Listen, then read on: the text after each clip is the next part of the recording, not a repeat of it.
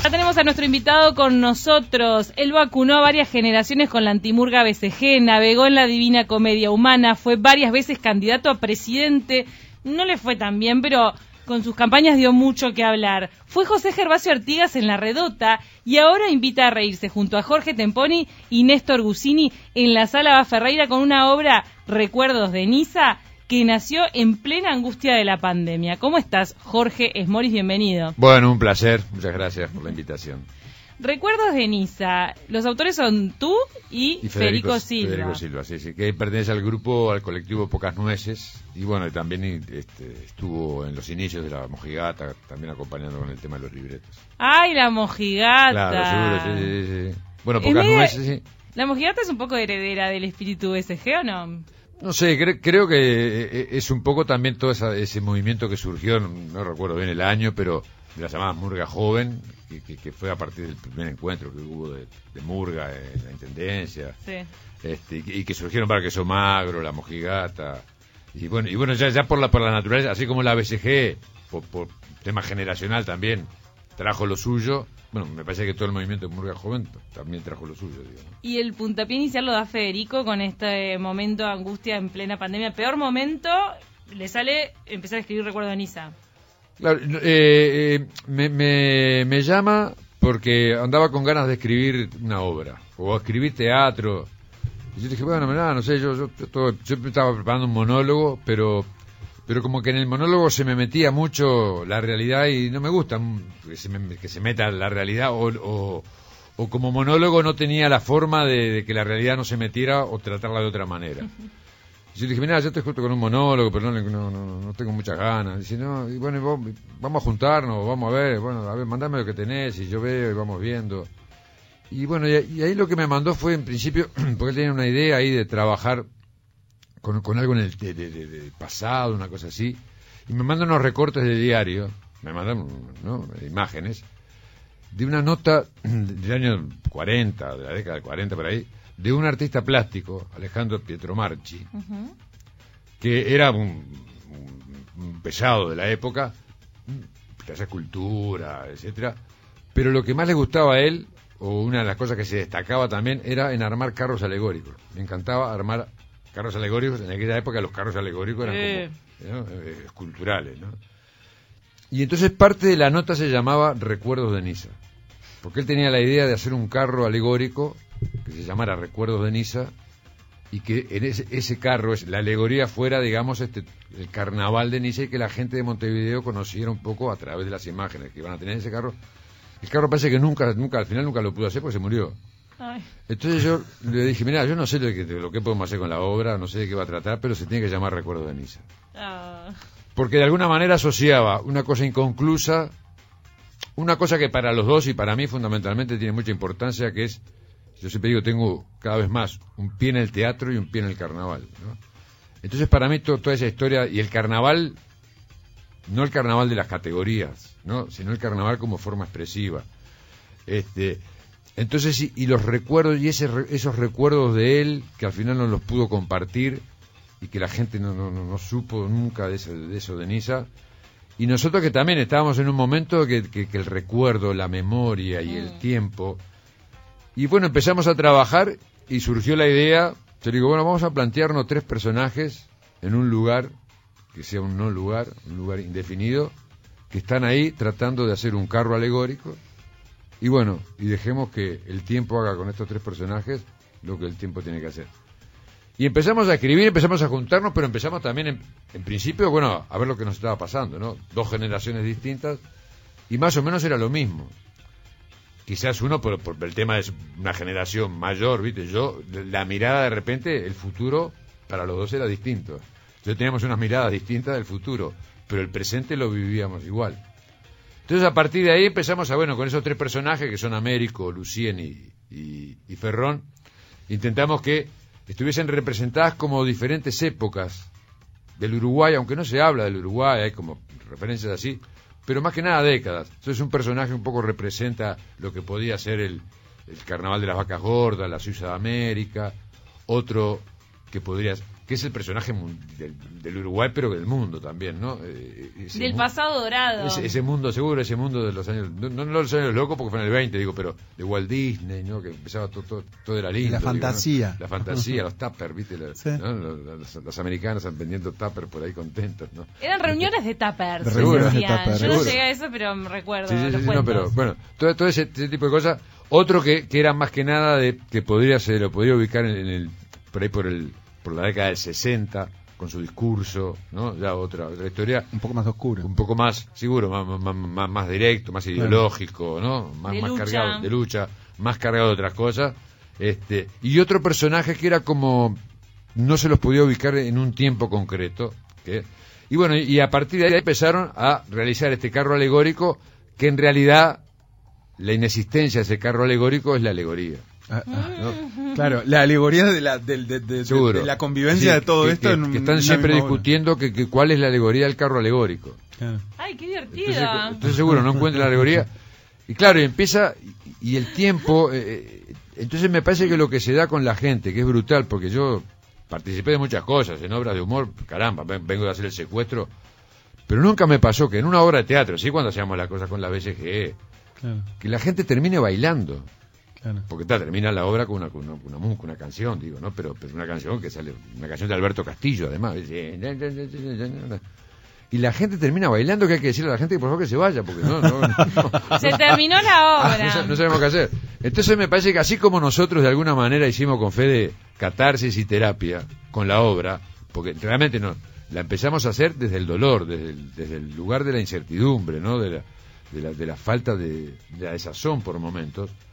Entonces, claro, tiene eso, pero se, está potenciada con, con un humor Claro. digamos, este, que por momentos ta- tengo que definirlo, es, es como audaz, eh, eh, irreverente, pero, pero es muy popular.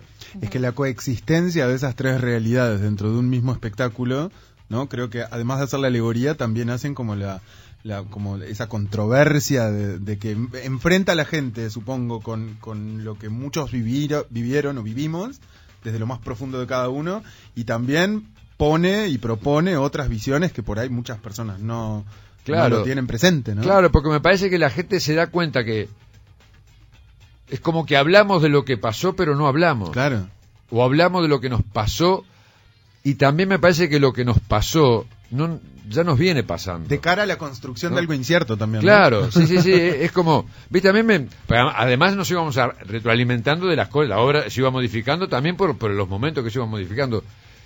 Y era tan, era, era muy dramático, pero era tan absurdo las cosas que pasaban. ¿Cuánto tiempo le llevó a escribir la obra, Jorge? Y ese estuvimos, este, y fue prácticamente, terminamos en los primeros días de diciembre. ¿Qué onda? ¿Se pusimos- juntaban por Zoom? No, tiraban no, y- y- ideas? y- no, Zoom yo nunca, no, no, no, no es lo mío. No, no, No, en casa un Zoom. Jorge ¿Qué- Moris qué? no, no, no, no, no, no, no. Ni para candidatearte. No, mirá si te tocaba la época de candidatura por Zoom. No, pero al contrario, ¿viste? Va a ganar aquel que no tenga Zoom. Pasa Claro. Hay gente, hay gente que mm, nada, hizo teatro por Zoom. Había como una reconversión, por- era terrible.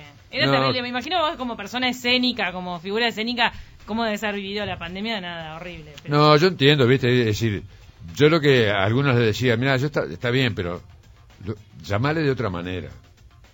No Claro. digas teatro porque no, no- Ah, claro. no, no es teatro. Una expresión por Zoom. No, claro, ¿viste? Porque el, el teatro sin el público no, no es teatro. Es otra cosa. Después está el cine, está la radio. yo que- no Me sé, dio gracia alguna declaración tuya en, en algún medio que no recuerdo ahora, donde decías que era como mentirle a alguien que en definitiva sabía que le estabas mintiendo, se terminaba, se apagaba la cámara y ya está, ¿no? El hecho de hacer teatro, entre comillas, por Zoom. No, O es que también. lo que pasa es que Claro. seguro en- en- en- es, es una el teatro es, eh, en definitiva es, es una mentira que se hace verdad, Claro. Pero que la hace verdad el público. El Exacto. público es el primero que, que La atmósfera que se genera es ahí. decir, eh, estamos en un living y, y ve los tachos, ve lo- Claro. acá estamos en un lugar hay tres escaleras y se ven los tachos y todo. Y, y- y la gente te, te comenta después, pues no sabe qué, qué era eso, no, no- no le importa, digo. Ya le empiezan, ¿no? Trabaja a otro nivel. Claro. También Entonces- necesitas de las risas para nutrirte, me imagino, No, bueno, una tan absurda. No, el, el humor es fundamental. El humor es fundamental. No, en eso, este, porque yo siempre digo, la gente que va a ver un espectáculo de humor, eh, que después, te- bueno, implica mucho decir un espectáculo de humor, ¿no? Pero va preparada a algo. Si la, la gente dice drama, no va a haber para nada, a nada. Claro. ¿Te ha pasado, Jorge, de ir a una comedia y no reírte? Porque a mí me ha pasado, ¿sabes? Es terrible, ¿o no? No, no, no. ¿No te pasó? No, no. De ir a ver. Sí, de ir a ver una obra y no, No, reírte. no, no, no, no, pues la verdad es pues, como que son muy selectivos, ¿no? Ah, está. Yo, yo por lo general, viste, tengo, y, es- y por eso me cuesta un poco, yo estoy más acostumbrado, de, en el caso de, de- de- del teatro, ir a ver elencos. Claro. Mira. Es decir, no, no, no, no, no por el nombre de la obra, sino... Si está este, me gusta. Sí, sí, sí, te diría el, el elenco. Y hablando de elencos, ¿vos armaste un power trío con Néstor Gusini y con Jorge Temponi? ¿Ya habían laburado juntos? Sí, sí, sí, habíamos trabajado en el último espectáculo que hicimos en la Cita Rosa con la BGG, que se llamó Polvo de Estrellas, que estábamos, estábamos los tres seguros. Ah, entonces desde ahí te habías quedado ya con ganas de volver. Claro, sí, sí, sí, sí, sí. Bueno, yo lo conocía también este a, a Temponi porque habíamos trabajado en algunas películas, este, en el Rincón de Darwin, y, este, y bueno, y su- surgió en aquella posibilidad la- el llamarlo, y en esta también, me pareció que era, era bueno también tener este alguien que con Néstor obviamente nos conocemos muchísimo, pero acá era necesario alguien que hubiese pasado por algún espectáculo de la BCG. Mira, Por, por, por- eso de, de- de tener esa, esa impronta y ese desparpajo tan necesario, por lo menos para las cosas que hago yo, digo, ¿no? ¿vos, Jorge, das clases o la gente tiene que absorber tu sabiduría escénica trabajando contigo? No, no, no, yo no, no, no, no doy clases, no. Te han invitado a dar clases, obvio. Sí, pero no, no, no, no, no sé muy bien, ¿viste? No sé muy bien. No sé Mira, no, te digo, yo por ejemplo estuve trabajando muchos años, pero muchos años, seis o siete años, en la Universidad Católica, pero ya te hablo del año 86, cuando recién arrancaba la, la carrera este, Teoría de, de Ciencia de la Comunicación. Y ahí estuve. ¿Qué y, me- materia dabas? y yo daba una materia llamada Taller de Dicción y Expresión. Mira. Entonces ahí era, era primer año. Y era como que, bueno, yo les propuse un plan, pero yo lo primero que le dije, pero mira que esto no, no se puede ni pasar lista. No, pero acá hay que pasar lista. Pero, pero, pero no, no, no. No no. Claro. antisistema. No, claro, pero, pero y después evaluar y, y evaluar es, lo, es, lo- es la Claro. entrega, ¿viste? Es la entrega. ¿Cómo, ¿Cómo puedes evaluar a uno? Si viene uno y no habla bien o tiene un problema, Claro. ¿cómo No, lo no evalúas? ¿no? ¿Cómo le puedes arruinar no, la no, existencia? No puede, no puede. O, o- en fin, entonces hay un montón de cosas. Y, y- y yo con las escuelas no, no, a mí, a mí me gusta, sí, yo, yo cuando, pero no, no lo hago con una forma de pedagógica ni, ni, ni- ni me- ni dirigiendo, no, no me siento un, un maestro, sino que para mí es, eh, Es eh, compartir. es lo ba- no, pero es lo básico. Claro. Es decir, al actor tenés que darle todas las herramientas. Claro. Yo, pero yo a veces trabajo en esta, bueno, en esta también ac- actúo, generalmente se han dado siempre que, que dirijo y actúo, porque bueno, dirijo a la BCG y estas cosas que hago yo, nada más. Este, pero a veces me lleva más tiempo trabajar sobre los otros personajes que sobre el mío. Porque, viste, yo, mi obligación como director es tratar de, como a veces no lo hacen conmigo, tratar de allanarle todo lo que pueda, allanarle el camino para que el actor encuentre todas las herramientas Claro. y, y largue todo lo que tenga para Y largar. lograr el proyecto redondito. Claro, seguro que, es decir, que busque, pero que busque con una guía, no que busque a, a- a- a ciegas. Jorge, ¿tenés algo eh, ya ahí eh, planeado para, para, para el regreso de carnaval este año? No, no, estamos con una idea, con la obra de, de poder hacerla en este en- en- Durante. Durante ese carnaval. periodo, Porque, porque, está bueno, lo del carnaval Claro. alegórico va con la temática, va con el espíritu del mes. Claro. Sí, no, y, y además me parece que es este eh, sería formidable, por decirte una cosa, ¿no? Formidable que esto recorriera El Uruguay. los escenarios lo- los escenarios abiertos. ¿Cómo hay. te tira vos el No. tablado, No, Jorge? no, pero- Querés recorrer los tablados de barrio, ya te vi. No, pero ¿sabes qué? Yo le llamaría anfiteatros y no tablados. Claro. O puede Ah. ser del Bueno, país. Este, porque me parece, porque recordemos que el teatro empieza al aire libre. digo, Sí, sí. Claro. Claro. Anfiteatro. Pero paso de las Duranas. Te morís por ir a paso de las Duranas. No, claro, sí, sí, sí, Flor de Maroña, eh, la- el Canario Luna. Además un montón que están, que están, eh, pero bueno, eh, Están son cosas. quietísimos. Hace como dos años que no se usa. Y además Ah. viene bárbaro, porque qué mejor eh, excusa ahora que ir a plantear un espectáculo en un lugar abierto. Claro, pero bueno, eh, ¡Qué son, divertido! son estructuras que a- a mí particularmente se me hace muy difícil porque no, eh, yo soy, viste, una especie de, ando, no te diría un paria, pero, pero yo me manejo más solo, ¿viste? Me cuesta me cuesta asociarme o me cuesta A un sistema de pertenecer a algo, ¿viste? No, lo que le pasó al, al carnaval en general eh, en Uruguay es que se volvió un mega sistema y una cosa corporativa y empresarial Claro. Eh, llena de reglas y es por eso que la BCG ya no entraba ahí eh, y vos tampoco como creador ya no, tenés, no te interesa ser parte. Digo, te estoy preguntando. No, claro, no, no, no, no, claro, eso sí, no, pero, pero con esta obra pasa dos cosas. Primero que en teatro funciona bárbaro, pero funciona muy bien. Entonces, como que queremos cumplir, por eso son los, los planes, queremos cumplir una etapa teatral. Nosotros ya hicimos cuatro funciones, se agotaron, nos dieron la posibilidad de tres funciones más, ahora... Recordemos la fecha porque se van a, se- ya se deben estar agotando las entradas, tienen que correr. Eh, están en Ticantel 17, 18 y 19 de septiembre. Es como que ustedes salen de apuchitos. Claro, Tres- ¿viste? Tres funciones. Eh, Y están trabajando con el aforo de 45%. El, el aforo del 45. Sí, que, que- que además el aforo llegó. Nosotros habíamos agotado 15 días antes de. Y claro, pero. to- Y bueno, y se agotaron, entonces la gente llamaba y no, están agotadas, están agotadas.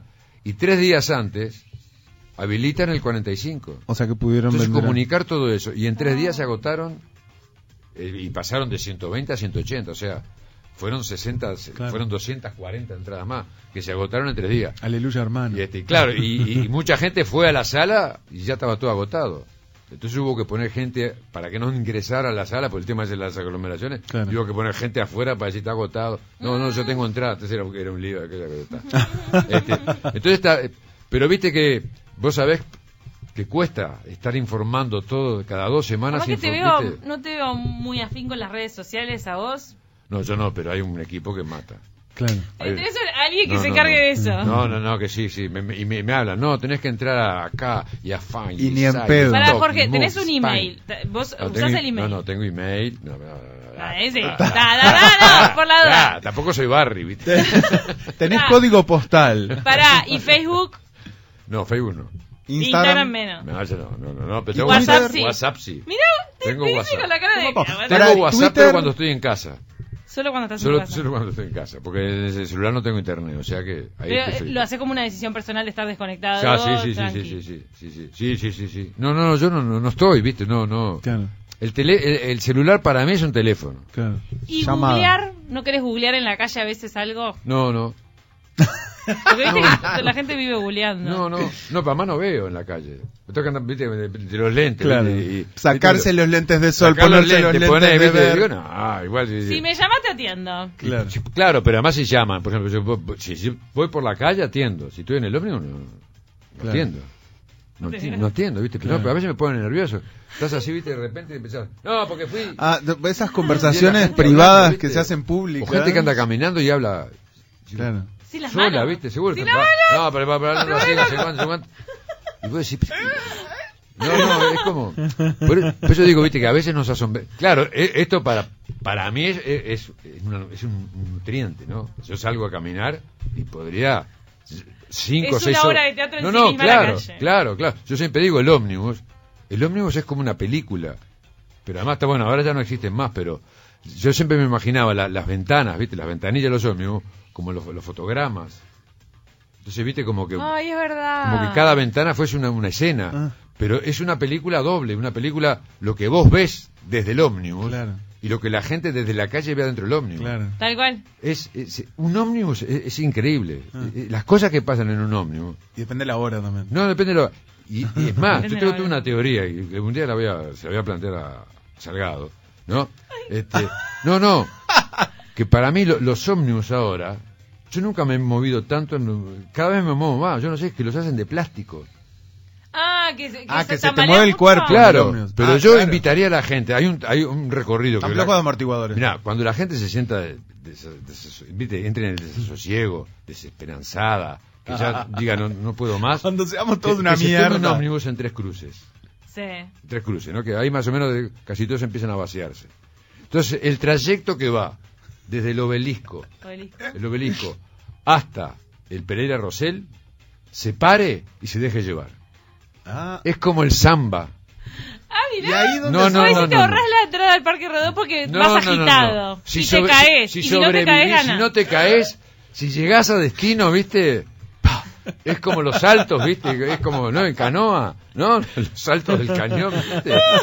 No, no, Mucha no, adrenalina. No, no, no, no, no, no te puedo asegurar. Sí, sí, sí. Eh, Y, y ver a la gente manoteando, ¿viste? La- las manijas Claro, y las argollas, ¿viste? Le da la vuelta, le da la vuelta al obelisco. No, no, no, es porque la calle, yo no sé qué pasa. Ese eh, trayecto está todo de ondulado. está muy Es feo. una- no, está. Entonces, Desde la cruz hacia el obelisco. Y el ómnibus que está medio vacío. Y seguro, y vos tocas, y es todo Claro, plástico. claro. Y vos decís, claro, esto es, una- es como voy arriba de una cáscara de nuez, Sí, ¿no? sí, sí, sí, Yo eh, podría participar de esta dinámica porque no eh, intento no agarrarme por un tema que después, no sé, me da cosa. No, no, me, no me quiero agarrar de los tubos Claro. del ómnibus. No, Entonces no, yo pero- siempre voy sin agarrarme y puedo terminar un día reventada contra el Cuando se abre la puerta del ómnibus así, es como que vieras el cartel del infierno. Sí, quien, sí, sí. quien entra aquí, ¿viste? quien entra aquí perder toda esperanza, ¿viste?